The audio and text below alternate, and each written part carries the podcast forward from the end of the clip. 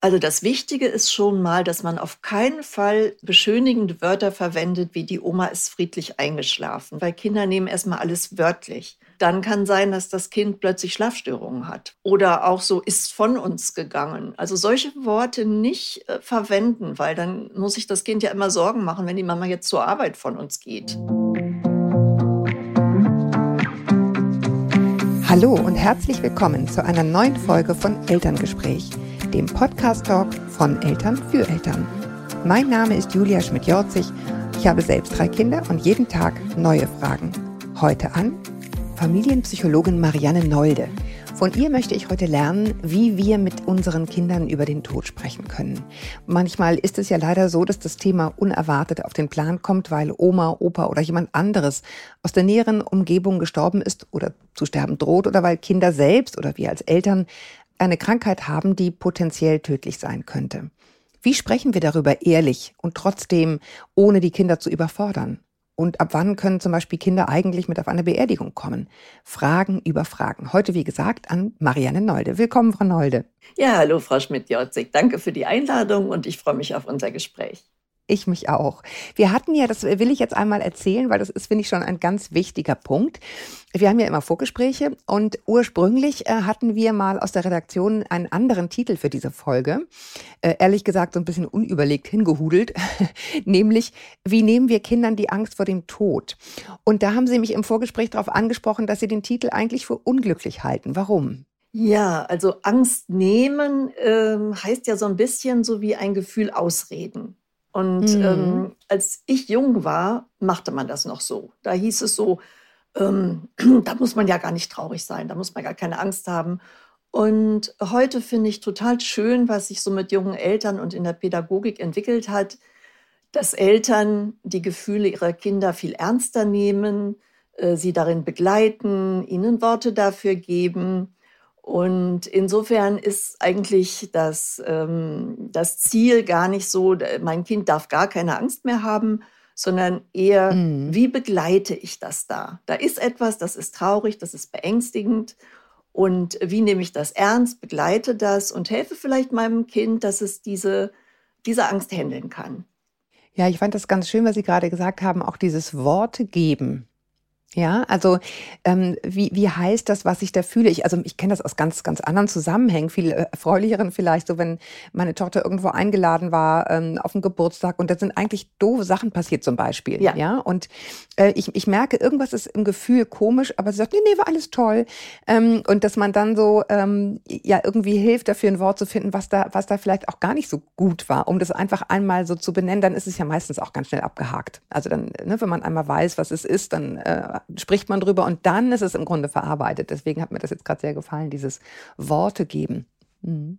Ja, genau. Und das ist ja eine Möglichkeit dann dafür, dass Kinder zum einen äh, auch bewusster wahrnehmen können, was in ihnen vorgeht mhm. und äh, es dadurch eben auch besser einordnen können, besser damit umgehen können und irgendwann dahin kommen, dass sie sich so selbst regulieren können. Und bis dahin helfen wir denen halt dabei. Ja, vielleicht einmal noch zu Ihrem Hintergrund. Wie, wie sind Sie zu diesem Thema gekommen? Ja, also ursprünglich, mein ursprüngliches Thema war Trennung. Ich war äh, 36 Jahre lang Gutachterin für Familiengerichte. Ich bin Diplompsychologin. Ich bin dann auch selbst in eine Trennungssituation mit Kindern geraten. Das hat also mein Leben doch sehr bestimmt, dieses Thema. Ich habe darüber mhm. dann auch am Ende geschrieben, über diese berufliche und private Erfahrung, wie man vielleicht trotzdem Eltern bleiben kann. Und in dieser letzten Schreibphrase passierte dann, dass ich meine Mutter beim Sterben begleitet habe und dann habe ich darüber auch noch geschrieben. Und so ist es dazu gekommen, dass sich so mein Themengebiet äh, so in die Bereiche Trennung, Trauer, Tod eingenordet mhm. hat. Und das möchte ich vielleicht gleich dazu sagen, das ist überhaupt nicht so traurig, wie sich das anhört. Ich wollte gerade sagen, der Dreiklang ist, muss man mögen. ja, äh, da kann ich vielleicht zu so sagen, dass ich noch als Gutachterin so die erste Begegnung mit äh, Familientrauerbegleitung hatte und wirklich fasziniert war von dem, was die tun und sofort gesagt habe, das brauchen meine Trennungskinder eigentlich auch, was ihr da macht. Hm. Und ähm, in diesem Umfeld habe ich einfach auch sehr viele lebensfrohe Menschen äh, kennengelernt. Und ich glaube, das hängt damit zusammen, dass wer sich auch mit dem Tod und der Endlichkeit auseinandersetzt, oft äh, bewusster durchs Leben geht oder auch das Leben mehr genießen kann. Also man kann tatsächlich da auch positive Dinge rausschöpfen. Ja, ich glaube, das ist wirklich ein ganz entscheidender Punkt, wenn wir über Trauer reden oder auch Angst von Kindern, äh, darüber, dass jemandem was passiert. Ne? Mhm. Das, das ist natürlich äh, was, was wir denen gerne nehmen wollen, diese Angst. Es ist ja aber eine reale Gefahr, dass uns was passieren kann. Und im Endeffekt haben wir auch schon beide im Vorgespräch drüber gesprochen. Diese Angst bedeutet ja nur, der oder diejenige ist mir etwas wert. Und das ja. ist ja eigentlich ein unheimlich schönes Gefühl. Ja, Genau. Also genauso ist es mit der Trauer. Ähm, wenn ich jetzt nicht trauern würde, was hieße das? Das hieße, alles davor war mir nicht viel wert. Ne, das ist einfach den Preis, den wir zahlen. Ja, für Liebe. Und, und äh, mhm. ja, und ich finde eben auch ganz schön, was Sie sagen. Ähm, da kommen wir dann vielleicht gleich noch so ein bisschen genauer zu in Bezug auf Kinder. Ähm, dass eben die Tatsache, dass vielleicht auch ähm, ein Leben bedroht ist, Ne? Also dieses darüber sprechen, wenn es so ist, dass das auf einmal so ganz nah an uns rückt und wir denken, oh Gott, oh Gott, es könnte sein. Äh, mhm. ähm, dann ist ja auch die Frage, wie, wie, wie vermittle ich das den Kindern? Und auch da wäre ja vielleicht dieses Genießen des Jetzt ein Ansatz, oder? Das ist auf jeden Fall ein Ansatz. Äh, und was ich auch noch sagen möchte, ist, äh, alles, was ich hier sage, gilt nicht für jedes Kind in jeder Situation und in jeder Familie. Also es gibt so Gemeinsamkeiten, was man sagen kann, äh, das ist in der Regel äh, ein guter Weg. Aber es kann für eine ganz äh, besondere Konstellation dann eben auch wieder anders sein. Ja, können Sie das konkretisieren? Was, was wäre das so zum Beispiel? Was ist Ihnen schon mal begegnet, wo Sie sagten, ja, da hilft so dieses Schema F jetzt nicht oder hat nicht geholfen, sondern da war da was ganz anderes, dass man so ein bisschen das plastisch hat? Also da fällt mir als erstes was zu ein, das hatte ich Ihnen, glaube ich, sogar im Vorgespräch erzählt, weil mir, mich das so beeindruckt hatte. Äh, der Trend heute ist ganz klar da, äh, dahingehend, dass man Kinder zur Beerdigung mitnimmt, äh, zu Sterbenden mitnimmt, dass man sie nicht ausschließt, dass man sie einbindet. Und dann habe ich in einem Blog, den ich sehr schätze, die Geschichte einer Jugendlichen gelesen, die zur Beerdigung ihrer Oma deshalb nicht gegangen ist, weil diese Oma, die dieses junge Mädchen sehr schätzte, die war nämlich der Meinung, da gehören Kinder und ganz junge Jugendliche gar nicht hin. Und also hat diese Familie sich ein eigenes Ritual überlegt und äh, es war quasi so etwas wie, sie hat die Oma geehrt, indem sie das, was man heute empfiehlt, nicht getan hat. Ah ja, okay, interessant. Mhm. Aber die Frage ist ja doch, ab welchem Alter kann man das denn verantworten? Und wie erklärt man es dann? Also jetzt ist es erstmal so, ähm, dass viele Trauerbegleiter auch sagen, so bei den zwei bis dreijährigen, also bei den ganz jungen Kindern, die verstehen das Konzept Tod noch gar nicht. Also die können sich da auch gar nichts drunter vorstellen, dass das jetzt was Endgültiges ist. Und normalerweise kann man die auch ohne weiteres zu einer Beerdigung mitnehmen. Ich kann mich auch an eine Beerdigung erinnern, wo die kleinen Kinder dann irgendwie ums Grab spielten und Gänseblümchen mhm. pflückten, weil sie sah, sahen, da werfen jetzt andere Blumen ins Grab und da waren ja noch Gänseblümchen, die haben die dann der Uroma hinterhergeworfen und waren völlig unbefangen. Ja, also es ist einmal vom Alter her verschieden, also die ganz Jungen verstehen es noch nicht so und äh, so im so im Verlauf äh, so der Kindergartenzeit äh, begreifen die Kinder dann doch langsam, dass das was äh, Dauerhaftes ist, was da passiert. Und letztlich ist es, glaube ich, weniger eine Frage, ab welchem Alter, sondern eine Frage von, äh, wie ist das Kind vorbereitet, wie ist es begleitet und wie wird das nachbereitet. Also ja. es ist vielleicht weniger die Frage, darf man überhaupt? Da ist so der Trend heute sicherlich im, in die Richtung, man sollte sogar, man sollte die Kinder da nicht ausklammern, äh, weil die sich sonst eventuell von, von einer wichtigen familiären Geschichte auch ausgeschlossen fühlen. Ich habe sogar schon äh, so Geschichten gehört, wo es hieß, äh, selbst das kleine Kind, was sich später gar nicht bewusst erinnern kann, aber trotzdem irgendwie mit seinen Händchen äh, Abdrücke auf Papas Sarg hinterlassen hat. Und da gibt es vielleicht Fotos von, ähm, dass das noch was dem Kind bedeuten kann, zu wissen, ich war dabei. Ja, das kann ich mir sehr gut vorstellen. Und ich finde es auch total schwer. Also wir hatten das äh, sozusagen in meinem familiären Umfeld, als meine Mutter starb. Also aus dem äh, gab es noch kleinere äh, Kinder in unserer familiären Umgebung. Und da haben sich die Eltern dann dagegen entschieden. Und ich kann das auch total verstehen, weil man muss es ja irgendwie dann auch, genau wie Sie sagen, hinterher bearbeiten können oder vorher irgendwie gut hm, ja, vorbereiten, dass sich das nicht jeder zutraut. Ähm, ich denke halt nur wirklich, es ist, es ist dann einfach nur, es fehlt jemand ohne Ritual. Ja. Äh, das, ne, also da ist jemand einfach nicht mehr da. Ähm, das, das fand ich irgendwie schade. Aber klar, Sie, wie Sie sagen, wir Erwachsenen müssen ja auch damit klarkommen. Ich meine, wenn man mit so einem Kind auf eine Beerdigung geht, was zwei Jahre alt ist und selber wirklich schwer trauert, dann ist man gut beschäftigt mit diesem Kind und das ist die Frage, ob man das möchte. Ähm, ne, das muss da, man sich auch fragen. Da würde ich immer versuchen, ob nicht eine gute Vertrauensperson, die man hat, für das Kind mitkommt. Also auch so bei äh, anderen jüngeren Kindern äh, kann ich mir das gut vorstellen, wenn es jetzt irgendwie eine Patentante oder irgendwer, dem das Kind wirklich vertraut und der jetzt vielleicht nicht so, so nah dran ist an der toten Person, äh, mit dabei ist. Und wenn das Kind irgendwie äh, einfach mal jetzt äh, nicht mehr länger da in, in der Friedhofskapelle sitzen will, mit dem mal rausgeht und dann hüpft das da mal eine Runde und geht vielleicht wieder rein. Mhm. Ähm, äh, also dass ich eben, wenn ich jetzt wüsste, ich bin da in diesem Trauerfall so involviert, ich kann jetzt nicht parallel noch ein Zweijähriges und ein Fünfjähriges irgendwie im Blick haben, äh, dann würde ich mir immer eine Begleitung dafür suchen. Aber Sie sagen, solange man das sozusagen mit den Kindern vor- und nachbereitet, ginge das schon. Natürlich hat man immer noch ein eigenes Bauchgefühl, ne, ob so ein Kind dann überfordert ist. Aber dann lassen Sie es uns mal konkret machen, wie bereite ich es denn vor und nach? Also angenommen, die Oma ist gestorben. Was sind die Dinge, die ich sagen kann, auch wenn es so schwer zu verstehen ist? Also das Wichtige ist schon mal, dass man auf keinen Fall so äh, beschönigende Wörter verwendet, wie die Oma ist friedlich eingeschlafen. So schön wie das für uns vielleicht klingt, äh, das wäre schon ganz ungünstig, weil Kinder nehmen erstmal alles wörtlich. Und dann kann sein, dass das Kind plötzlich Schlafstörungen hat, weil es ja irgendwie begriffen mm. hat, äh, Schlafen äh, ist eine gefährliche Angelegenheit. Da muss ah. man vielleicht anschließend beerdigt werden. Ne? Ja. Oder auch so ist von uns gegangen. Also solche Worte nicht äh, verwenden, weil dann muss sich das Kind ja immer Sorgen machen, wenn die Mama jetzt zur Arbeit von uns Das ist geht. ein total guter ja? Punkt. Mm. Also das ist ganz wichtig. Also für uns sind diese Worte oft so, so, so trostgebend. Ne? Mhm. Ähm, weiß ich auch noch ganz genau, bei der, bei, als meine Mutter gestorben war. Ich war fast die ganze Zeit dabei, aber nicht beim Todeszeitpunkt. Es gibt ja auch Leute, die sterben lieber allein.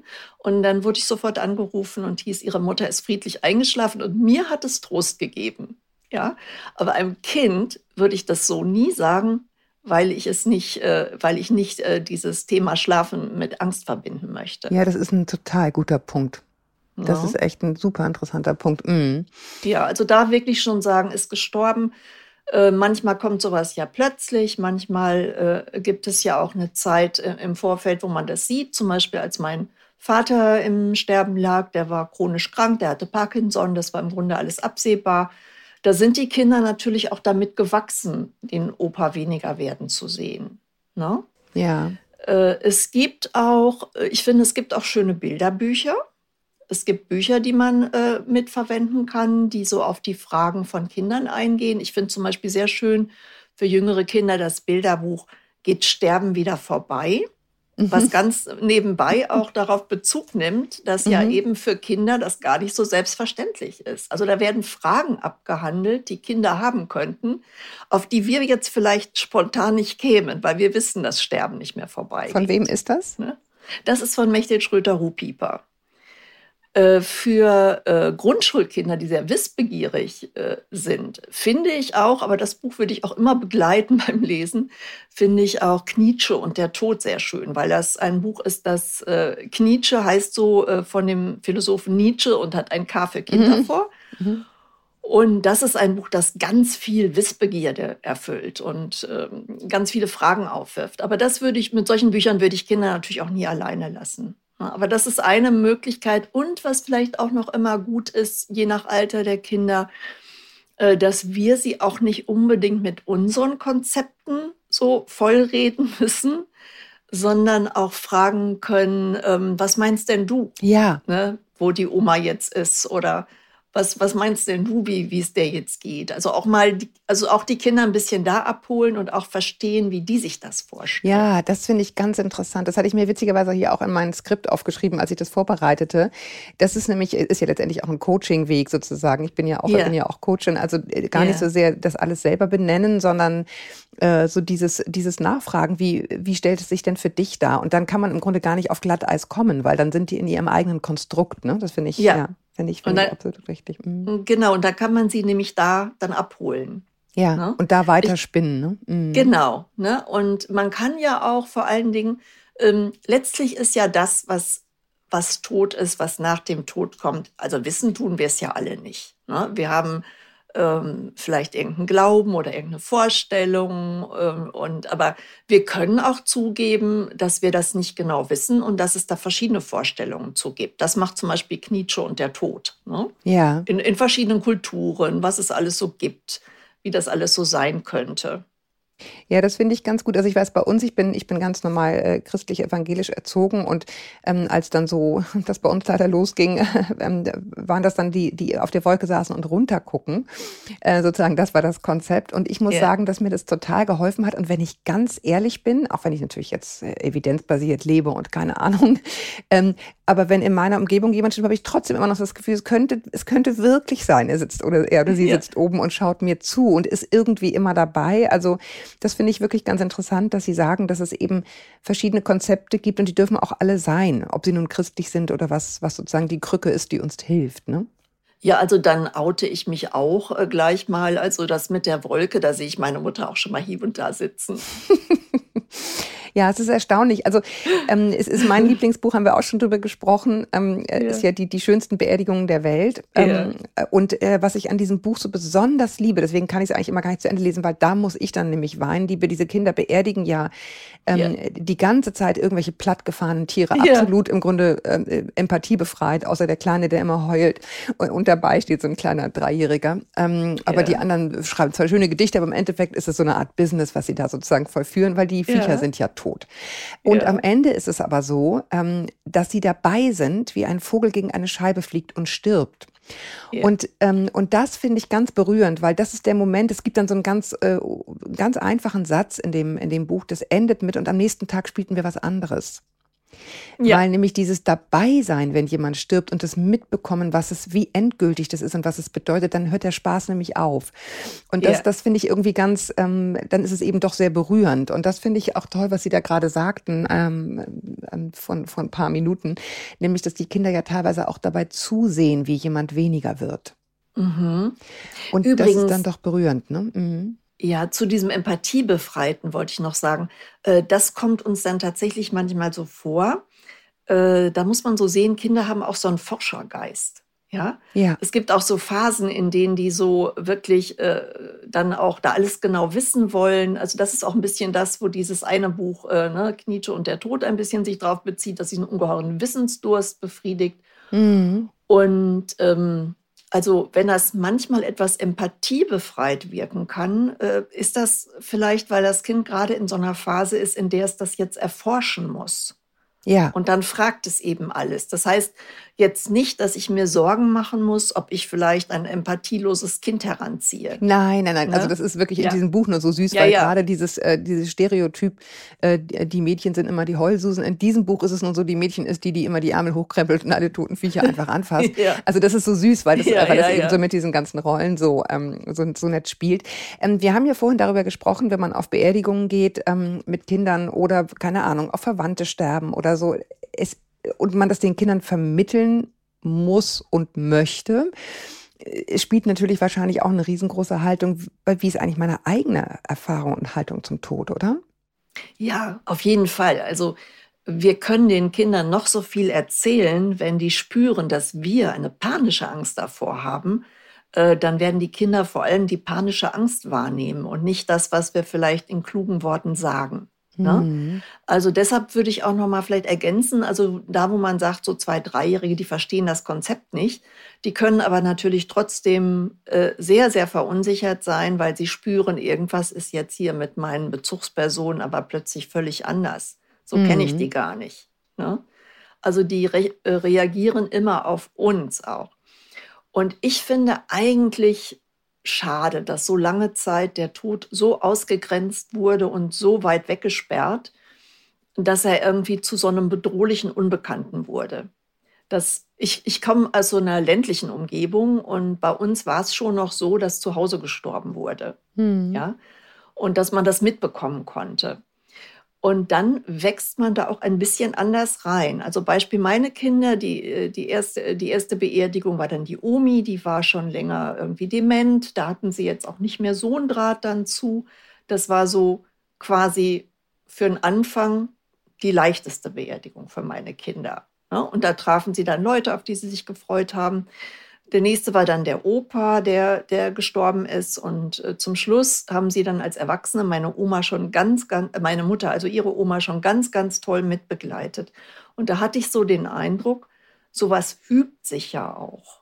Ne? Also wenn man mm. dem begegnet. Es gibt ja auch Leute, die zum Beispiel gerade sowas empfehlen wie diesem Bilderbuch mit den äh, Beerdigungen, äh, dass man durchaus auch so was wie, wie der tote Vogel am Wegesrand oder ähm, mhm. ein Haustier stirbt. Also dass Kinder, sagen wir mal, so dieses, dass man die nicht krampfhaft versucht, von dem Thema Tod fernzuhalten, sondern das auch ein bisschen als so eine Übung und so ein da reinwachsen, dass es das eben auch gibt, ist. Ja. Aber wenn ich Sie richtig verstehe, kann es schon auch Sinn machen. Also zum Beispiel, wenn ich jetzt äh, selber eine Diagnose habe, die, äh, die brenzlig ist, ähm, erstmal mit sich selber zu arbeiten, bevor ich ins Gespräch mit den Kindern gehe. Also erstmal mich selber sozusagen ja so klar kriege, wie ich nur kann, ähm, mit, mit meiner Haltung zu dem Thema Tod oder möglicher Tod oder einfach lebensbedrohliche Krankheit, bevor ich ins Gespräch gehe? Oder wie würden Sie es angehen? Also das ist immer gut, wenn ich da für mich eine Haltung erst schon mal, mhm. schon mal zu erarbeitet habe. Denn äh, im, im größten Schock ähm, muss ich mich ja erstmal selbst wieder sortieren. Ne? Oder würde mit meinem Mann sprechen oder äh, schauen, wie man das, äh, die, diese, also erstmal die Fakten auch zusammensuchen, wie, wie schlimm steht es, wie ist es, wie, wie kann es weitergehen, äh, bevor ich das den Kindern sagen würde. Und ich würde es natürlich ähm, äh, erstmal die schonendste Variante, die geht, vermitteln, aber ich würde auf keinen Fall Kinder belügen. Denn äh, wenn es mal wirklich schlecht ausgeht und man stirbt und hat die Kinder vorher auch noch angelogen, dann haben die nicht nur den Elternteil verloren, sondern auch noch vielleicht das Vertrauen überhaupt. Kann mhm. ich überhaupt jetzt noch glauben, was mir der andere Elternteil sagt? Vielleicht ähm, enthält er mir ja auch ganz wichtige Infos vor. Ja, ähm, ich habe nämlich neulich gerade eine Mutter gehabt, die mir geschrieben hat, die hat eine Brustkrebsdiagnose und ein, äh, und ein sechsjähriges, sechsjähriges Kind und fragt mich jetzt, wie sage ich es wie sag ich's dem bloß? Ja, wie? Wie ohne das ganz große Fass aufzumachen? Also dazu müsste man natürlich jetzt das Kind, die Familie, die ganze Situation kennen. Vielleicht noch mal äh, nur so als Rundumschlag. Ähm, es ist natürlich ein Unterschied, ob mein Kind jetzt in einer ganz entspannten Phase ist und es, es, es hat äh, längere Zeit gar keine großen Probleme gegeben oder ob das gerade schon äh, eine Elterntrennung plus irgendwie wer anders ist gestorben plus es hat, macht gerade einen Entwicklungssprung. Also Kinder sind da auch unterschiedlich mhm. verletzlich an der Stelle. Ne? Und mhm. da muss man es natürlich auch drauf anpassen. Aber ich würde schon sagen, äh, dass ich ähm, also richtig krank geworden bin und dass ich jetzt ganz viel dafür tue und das und das alles, damit ich äh, möglichst wieder gesund werde. Und dass ich da, wenn ich das noch bin, da auch zuversichtlich bin, dass da noch was möglich ist. Und wenn aber der Situation wirklich wäre, wo man weiß, es geht jetzt hier um Tage oder vielleicht Wochen, äh, würde ich nicht so eine Illusion aufrechterhalten wollen. Nee, aber ich meine, häufig ist es ja so, äh, man selber hat eine Brustkrebsdiagnose, ähm, ähm, hat die dann irgendwie einigermaßen äh, psychisch, äh, psychisch verwurstelt, dass man da jetzt irgendwie durch so eine scheiß Phase durch muss, im besten ja. Falle nur. Und ja. ähm, äh, hat es dem Kind einigermaßen äh, so verklickert in homöopathischen Dosen und dann gehen die auf den Schulhof und sagen, ach, da ist meine Tante dran gestorben. Ja, das sind so, dann die ganz unglücklichen Sachen. Dann würde ich meinem Kind anschließend all die Menschen aus unserem Umfeld aufzählen, die das alle auch mal hatten und sich eines guten Lebens erfreuen. Also das würde ich dann auf jeden Fall schon mal als erste. Ich selbst zum Beispiel könnte, jetzt bin ich natürlich schon so alt, dass es für meine Kinder nicht mehr so bedrohlich ist, als wie die jünger waren. Hm. Aber aufgrund der vielen Menschen, die ich kenne, die äh, ihren Brustkrebs eben dann doch gut überstanden haben, könnte ich auch, ohne jetzt unauthentisch zu sein, da erstmal trotzdem Optimismus verstrahlen. Ja, und, und das auch so benennen, das finde ich irgendwie ganz gut. Also das ist ja, ich meine, das ganze Leben ist ein ständiges sowohl als auch. Ja. Ähm, ne? Und natürlich ist es auch wahr, dass es Menschen gibt, die daran sterben, genauso wie Ja. es aber auch wahr ist, dass es sehr viele gibt, die nicht daran sterben. Und da habe ich sie jetzt richtig verstanden, dass sie dann einfach ganz wichtig finden, da so ein Gegengewicht zu bilden. Unbedingt. Mit, mit diesen, mit diesen äh, genauso wahren positiven Beispielen. Würden Sie Mhm. ein Kind auf so eine Schulhofbegegnung vorbereiten und sagen, es kann gut sein, dass Ach, das weiß ich jetzt nicht. Also wenn man aus dem Ganzen kein Geheimnis äh, gemacht hat, ist das Kind ja eh schon auf der sicheren Seite. Schwierig sind ja immer diese Familiengeheimnisse, so wo irgendwas gar nicht gesagt werden darf und dann kommt eben so ein Kind und sagt, ja, äh, das und das ist bei, bei euch oder du bist ja sowieso nur adoptiert oder was weiß ich. Ähm, Ja, mit dem Tod ist es halt auch so, ne? Äh, Bei uns, Ja. so, keine Ahnung, meine Oma, Mhm. mein Onkel, mein sind alle dran gestorben. Äh, Und dann steht das Mhm. Kind da. Ähm, dann kann man nur hoffen, dass man so gut im Gespräch ist, dass es das zu Hause erzählt, dass man das dann irgendwie mit Gegenbeispielen wieder, ja. Ja, Ja. ja. Also es ist ein bisschen schwierig, sagen wir mal, alles prophylaktisch abfangen zu Mhm. wollen, was passieren könnte. Äh, aber man, man, kann, man kann natürlich darüber reden, dass es das gibt. Aber ich, ich würde zum Beispiel wirklich immer sagen, ach, weißt du, die und die äh, kennst du doch auch, die hat das auch schon mal gehabt und die, äh, der geht es heute wieder richtig gut. Ähm, da, das kann man natürlich vorsorglich immer schon sagen. Ja. Ähm, gerade was jetzt so eine Krankheit wie Krebs betrifft, wo man dann ja im Grunde viele Jahre immer auf diese Scheißwerte hinlebt und irgendwie guckt, Mhm. wie ist es jetzt und wie ist es jetzt und wie ist es nach dieser, keine Ahnung, Chemo und nach jener Chemo und so weiter. Ähm, würden Sie sagen, dass da auch die Kontinuität der Gespräche eine gewisse Rolle spielt oder reicht, wenn man einmal gesagt hat, so da sind wir jetzt und jetzt machen, jetzt gehen wir da durch, durch den Prozess und oder würden Sie sagen, dieses Ja. immer wieder das Gespräch suchen? Immer wieder suchen, weiß ich nicht, aber sensibel dafür bleiben, wenn man merkt, das Kind trägt was mit sich rum.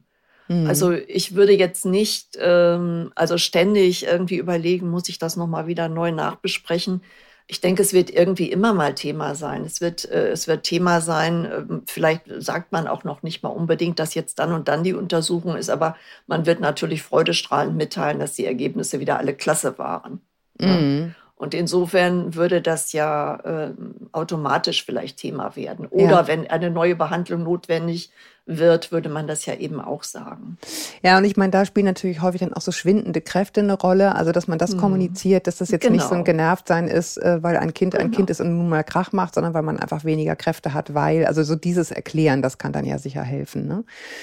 Das Ähm, finde ich sogar deshalb noch ganz wichtig, wenn ich das Ja, mal ergänzen gerne. darf, Mhm. ähm, dass ja so Kinder gerade so in dieser magischen Phase oder so diese Vorschulzeit ähm, sehen die sich ja so ein bisschen als Mittelpunkt der Welt und fühlen sich deshalb auch leicht schuldig. Also Ja, das sieht man bei ja. den Trennungskindern zum Beispiel und das kann genauso bei einem Todesfall sein. Ne?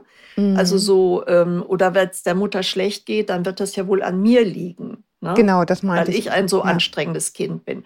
Und da ist natürlich diese Information total wichtig. Ich bin jetzt heute, ähm, bin ich ganz schwach von der Behandlung und das dauert noch so zwei, drei Tage, dann geht es mir wahrscheinlich besser, damit das Kind von dieser Idee abkommt, ähm, ich bin das jetzt schuld. Ja. Ja, ja, genau. Das, deswegen habe ich es angesprochen, weil das ist dann nochmal extra blöd, ne? wenn man dann immer so rein interpretiert, was ist denn jetzt und so. Also da, ja, genau. Ähm, Sie als Psychologin, Sie haben ja dann sicher auch viel, natürlich viele Gespräche mit Kindern geführt. Woran merke ich denn, wenn ein Kind überfordert ist? Von einem Thema oder von der Art, wie ich das Gespräch führe? Also Kinder schalten auch ab, wenn es ihnen zu viel wird. Ne? Also das, Mhm. ist, das ist so ein Sicherheitsmechanismus, würde ich mal sagen. Die, ähm, äh, die schalten dann auch unter Umständen ab und fragen ganz was anderes. Also wenn ich merke, mein Kind ist da gar nicht mehr bei der Sache, würde ich jetzt auch nicht an dem Thema weiter Mhm. ähm, so rumzuppeln. Und generell ist es auch so, bei, beim Trauern von Kindern wird ja oft dieser Begriff des Pfützenspringens verwendet. Ne? Also Aha, während wir das? schon mal, ja, während wir schon mal leicht in so einem Meer von Trauer ertrinken, springen die Kinder so von Trauerpfütze zu Trauerpfütze. Die sind jetzt gerade mal wahnsinnig traurig.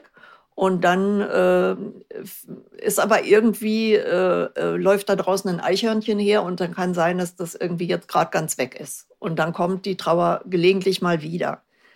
Ähm, also darüber sollte man sich auch nicht wundern. Und auch das wird manchmal als etwas unempathisch wahrgenommen von Kindern, aber das ist deren Naturell.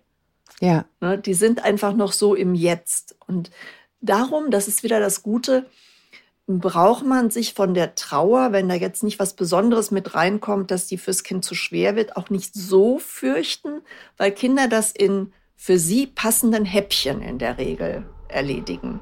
Hm. Ja, das ist ein guter, also ich habe das auch ein paar Mal bei so schwereren Themen, die wir jetzt hier hatten, weil wir eine ukrainische Familie bei uns wohnen haben, man merkt genau, wenn die Kinder dann sagen, so jetzt, also wenn sie sozusagen unruhig werden, ne, dann wollen sie das ja. Thema einfach beenden. Genau, dann, haben, ähm, dann können die da nicht weitermachen. Genau, dann ist es einfach jetzt genug mit irgendwelchen, also wir erzählen da eh nichts, aber man merkt genau, wenn dann doch mal was kommt, dann sind die sozusagen, wollen die vom Tisch aufstehen und wollen es einfach gar nicht, äh, gar nicht hören, was ich auch sehr, sehr gesund finde. Ähm, es gibt ja äh, die, die berühmte, äh, vielleicht sollten wir über die noch mal kurz sprechen, die Trauerkurve. Also wie mhm. lange, wie lange Menschen, also oder andersrum, nicht wie lange, sondern dass es eine bestimmte Abfolge gibt von Trauer, ähm, die bei Erwachsenen stattfindet. Wie, wie geht die und ist die bei Kindern anders? Ja, also generell, äh, also was sich zum Beispiel verändert hat, ist, dass man heute gar nicht mehr davon ausgeht, äh, diese, diese Abfolge von Trauer muss immer ganz genauso in der Reihenfolge linear abfolgen und dann ist es fertig. Das ist schon mal das Erste. Das ist nicht mehr so gesehen äh, wird. Das heute. wird eigentlich gar nicht mehr so gesehen, sondern man kann in diesen Phasen auch hin und her springen. Ne? Mhm. Also nach dem ersten Schock kommt ja dann oft so eine Auflehnung, so dass äh, man will das jetzt gar nicht wahrhaben, warum ich. Man, man ist auch wütend, dass einem das passiert. Äh, dann ähm, gibt es so die Phase, wo man verhandelt, ne? also äh, quasi, ähm, äh, wenn das und das passiert. Früher war das so die Variante, wenn das und das, wenn ich jetzt geheilt werde, dann spende ich irgendwas äh, der Maria oder so. Mhm. Äh, und irgendwann, dann kommt so eine Phase, wo es eher so ins Depressive gehen kann. Also man hat keine Hoffnung mehr, man resigniert. Und irgendwann äh, gibt es dann eben die Phase, wo man sich mit dem Ganzen arrangiert, abfindet und sich da reinfindet. Aber das klingt immer so, als hätte man da so verschiedene Aufgaben, die man da so der Reihe nach abhakt und dann ist es fertig. Und das ist einfach nicht so. Das hat auch, finde ich, Trauernde oft sehr unter Druck gesetzt. Also zum Beispiel, wenn man sein Kind verliert, das ist mir ja Gott sei Dank erspart geblieben, kann ich mir nicht vorstellen, dass man einmal diese vier Phasen durchläuft und dann ist man auch gar nicht mehr traurig und hat sich damit abgefunden. Ja. Das ist eigentlich nicht so. Und bei Kindern kann noch dazu kommen, wenn der Verlust jetzt zum Beispiel in so eine Phase tritt, wo das Kind noch gar nicht so richtig begreift, was diese, dieses nie aufhören von dem Sterben bedeutet. Ne? Dann kann das sein, dass das Kind jetzt gar nicht so traurig ist, wie die, Umfeld, wie, wie die Umwelt das erwartet hätte. Es kann aber sein, äh, und das höre ich auch manchmal äh, so von der Familientrauerbegleitung, dass dann irgendwie eine Mutter mit ihrem Kind kommt, das vor vier Jahren den Vater verloren hat, jetzt aber erst begreift, dass das wirklich für immer ist und dass mhm. es hm. nie wieder einen Vater haben wird. Also das kann dann auch sein, dass manche äh, dieser, dieser Punkte dann erst später noch, noch nachkommen. Ja. Das kann ich mir absolut vorstellen, dass dieses Einsinken, das wird ja dann auch der Mutter genauso gegangen sein, ne? wenn man irgendwann ja. merkt, so, oha, ich bin jetzt ab jetzt bin ich mit diesen Kindern alleine und muss ja. es irgendwie wuppen oder was immer. Es ist sozusagen, wie, wie, wie rum auch immer die Geschichte leider geht. Wenn, wenn so äh, Tod im nahen Umfeld ähm, ansteht oder ja, die Gefahr droht, dass er stattfindet, welche Rituale können dann helfen? Sie hatten das vorhin schon gesagt, so die kleine Hand am Sarg, also so, so, so Abdrücke. Was äh, kennen Sie, kennen Sie Rituale, die diese, die, die Menschen haben, die damit ganz ähm, sozusagen jeden Tag arbeiten? Was, was, was machen die? Was macht man zum Beispiel im Hospiz, was hilft? Also es gibt äh, von zwei Richtungen gibt es da Möglichkeiten. Einmal gibt es die Möglichkeit, dass die sterbende Person äh, zum Beispiel noch ähm, Briefe schreibt, noch äh, was aufnimmt, äh, was die Kinder später mal hören können, wenn die älter sind, falls die noch ganz klein sind. Also dass diese sterbende Person richtig was hinterlässt, was die Kinder später noch mal so als persönliches Vermächtnis quasi haben. Mhm. Ne? Das ist das eine. Und das andere ist, äh, dass es für Kinder einfach schön ist, wenn sie auch etwas tun können. Das betrifft auch so diesen Bereich Selbstwirksamkeit. Also, mhm. Also, dass jetzt diese geliebte Person verstorben ist, kann man nicht ändern, aber man kann noch, man kann den Sarg oder die Urne schön machen. Man kann sich zusammen überlegen. Die Kerze, ähm, ne, auch. Mhm. Ja, eine Kerze gestalten. Man kann sich überlegen, ähm, äh, ich mal noch ein schönes Bild, das kommt mit in den Sarg oder die Urne. Das gebe ich noch mit. Oder was ich zum Beispiel, fällt mir gerade ein, dieses, dieses erste schreckliche Weihnachten äh, gibt es zum Beispiel so ein Ritual, was ich ganz schön finde. Da schmückt man dann den Weihnachtsbaum wie gewohnt. Und ein Ast von dem geschmückten Weihnachtsbaum, so wie er ist, wird dann meinetwegen aufs Grab gebracht. So, mhm. ne? Mhm. Äh, so, dann, dann ist die Lücke ist sichtbar und ein Teil davon ist halt dann auch auf dem Grab. Und insofern ist da so eine, so eine Verbindung. Also da gibt es unglaublich viele Möglichkeiten. Also diese, dieser ganze Bereich der Trauerbegleitung, der ist sehr, sehr gewachsen. Und da habe ich als Psychologin, als alte Psychologin noch ganz, ganz viel von gelernt. Und ich würde wirklich jedem raten, wo irgendwie so eine Trauergeschichte äh, die Familie sehr beutelt, da nach Möglichkeiten zu gucken, sowas auch für sich zu finden. Es kann auch toll für Kinder sein, in so einer, äh, in so einer Gruppe von verwaisten Kindern mitzukriegen, ach, anderen geht es auch so. Und äh, da wird eben auch wirklich viel, da wird auch viel gelacht, da wird geweint und gelacht. Ne? Und ja. da werden solche Rituale auch gepflegt. Ja, ich finde das ganz interessant, was Sie vorhin so angedeutet hatten, äh, dass das eben die Leute auch teilweise überfordert, dass die Umwelt dann irgendwann findet, so jetzt bist du aber auch durch Phase 4 durch, jetzt bist du bitte ja. auch mal fertig mit Trauern. Ja. Und ähm, ich meine, äh, Kind verlieren, da mache ich gar nicht drüber nachdenken. Aber äh, ja. natürlich gibt es auch viele andere ähm, sozusagen Menschen, die einem nahestehen, über deren Tod man sehr, sehr trauert und auch trauern möchte. Und da denke ich mir in der Tat, dass dieses so in der Gruppe sprechen, wo alle anderen das eben auch kennen, dass es das nicht einfach vorbeigeht ähm, ja, eben sich da so gegenseitig bestärken. Also ich habe ja auch, meine, meine Mutter ist auch gestorben vor zwei Jahren. Ähm, das war nicht schön, kann ich klar sagen. Aber was ich sehr, sehr tröstlich finde, ist, dass ähm, in meiner heutigen Wahrnehmung äh, diese Bilder, und das könnte dann ja Kindern genauso gehen, die am Ende auch unschön sein können, irgendwann auch wieder verschwinden und diese Person, die das eigentlich war, viel klarer wieder hervortritt und auf eine gewisse Weise lebendig bleibt. Das finde ich wirklich ein ganz faszinierenden Fokus. Das merke ich jetzt so nach zwei Jahren. Ähm, ja. dass so dieses, mhm. diese wirklich ungute letzte Phase sich irgendwie wandelt und mir sozusagen meine jüngere Mutter in ihrer ganzen äh, Bandbreite sozusagen viel präsenter ist als damals und dadurch auf eine gewisse Weise in der Tat unsterblich geworden ist. Ne? Das kann ich auch bestätigen. Als ich über die Sterbebegleitung meiner Mutter geschrieben habe, äh, sollte das ursprünglich elf Tage heißen. Über diese elf Tage, die bei uns allerdings auch sehr positiv verlaufen sind, mit einer 91-jährigen, sehr sterbewilligen Mutter. Mhm. Und äh, daraus wurde dann elf Tage und ein Jahr, weil ich auch das Jahr danach noch so spannend fand. Diese ganze, ähm, irgendwie war meine Mutter doch noch ein Stück bei mir und ich habe so ganz viel so Ähnlichkeiten gesehen und äh, ähm, habe viel an sie gedacht. Und tatsächlich ist, ist da schon, finde ich auch, da ist sowas übergeblieben, so wie die Essenz meiner Mutter, die gibt es irgendwie noch. Ja, meine Mutter hat sich übrigens äh, von meinen Kindern verabschiedet. Meine Mutter war auch sehr, sehr sterbewillig mhm. ähm, äh, und war einfach, irgendwann hat es dann gereicht und die hat, äh, hat die Kinder eingeladen und die haben sie ein richtiges, bewusstes letztes Mal gesehen und hat äh, Schmuckstücke verteilt und sowas alles. Mhm. Also äh, ich habe da so ein bisschen oh, gesessen und habe gedacht, okay, ich mache das jetzt, weil, weil sie sich das wünscht. Und ich glaube, für die Kinder war es auch okay, aber es war schon echt ein knallharter Moment, das muss ich, das muss ich sagen. Aber ich glaube, für die Kinder äh, gab es halt dadurch diese Lücke nicht. Ne? Ich bin dann halt ja. noch viele Monate hingefahren und, und habe damit gepflegt, ähm, so dass die wussten, das macht jetzt gerade keinen Spaß. Ne? Das ist jetzt nicht schön. Ähm, äh, bei uns hieß sie Amma, äh, für die Amma, aber sie haben sie dann nicht mehr gesehen. Mhm. Ne, die waren so wahrscheinlich auch noch jünger, ihre Kinder, oder? Nee, nee, nee ist, ist noch nicht so lange her. Genau. Ah, ja. ja. genau. Also sind sehr unterschiedlich alt, von, von mhm. zwischen 18 bis 11. Ah ja, okay. Genau. Ja, ja, meine, waren da, meine Kinder waren da bei der Oma eben schon wirklich Erwachsene in den 30ern. Und ja, ja. das ist nochmal eine andere Erfahrung gewesen. Das konnten ja. die dann als Erwachsene nochmal ganz anders äh, mitnehmen. Ja, ja. Frau äh, Nolde, ich danke Ihnen sehr für die Zeit. Gibt es irgendwas, was Sie, wo Sie sagen, das hat sie mich jetzt gar nicht gefragt, das hätte ich so, das finde ich so wichtig, da müssen wir unbedingt noch drüber sprechen. Ähm, oder haben Sie das Gefühl, wir haben das jetzt so ganz, ähm, ganz gut umrissen? Mm, da fällt mir jetzt so spontan nichts ein. Man könnte natürlich noch unglaublich viel darüber sagen.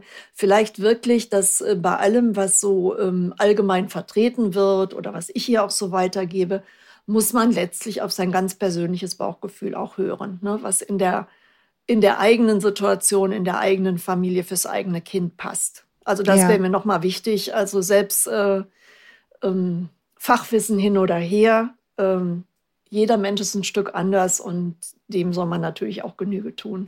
Absolut, wobei ich das auch ganz interessant fand, was wir da eingangs ja auch gesagt hatten, dieses Bauchgefühl, unser Bauchgefühl ist, wie wir wissen, ja auch gespeist durch die Erfahrungen, die wir gemacht haben. Ja.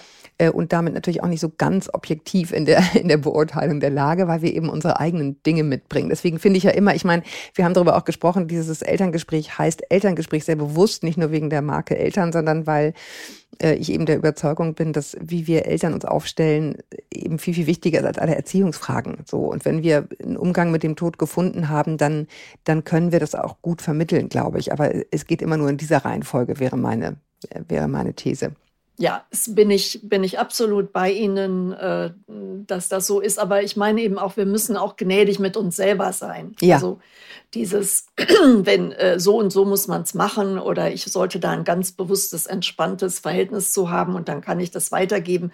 Äh, also man kann ja bei Gott wirklich nicht alles erzwingen. Ne? Ich nee. kann immer nur das, was ich jetzt gerade kann, da wo ich gerade stehe. Natürlich fällt mir immer noch was ein, dass es von mir eine bessere Version geben könnte, aber ich kann immer nur das ausfüllen, was zu, zum jeweiligen Zeitpunkt geht. Absolut. Ich finde nur ganz interessant, das, kam, das schließt sich ja gar nicht aus, finde ich. Ähm, man, man, man kann ja auch äh, sagen, äh, ich, ich kann das nicht, weil ich das und das erlebt habe, aber das ist einfach nur meine Perspektive. Also auch das sozusagen mit ein bisschen ja. älteren Kindern zu, zu besprechen. Ne? Ich, ich, mhm. ich gucke da so drauf, weil ja, genau. ähm, ist ja auch schon ein größerer Abstand als das ist so. Ja, ja auf jeden Fall. Ja, ne? Jeder kleine Schritt lohnt sich. Ich danke Ihnen sehr für die Zeit, Frau Nolde, dass Sie so ein bisschen mit, mit mir darüber gesprochen haben. Ja, wie wir darüber sprechen können, über den Tod und eben nicht einfach nur die Angst wegnehmen, wäre ja auch falsch, muss man mal sagen. Es ist ja teilweise so eben wie es so traurig wie es eben ist. Ich danke Ihnen für die Zeit. Ich danke euch, dass ihr zugehört habt. Schreibt uns sehr sehr gerne weiter an podcast@eltern.de und bis wir uns wieder hören, haltet den Kopf über Wasser. Ahoi aus Hamburg und tschüss Frau Nolde. Tschüss.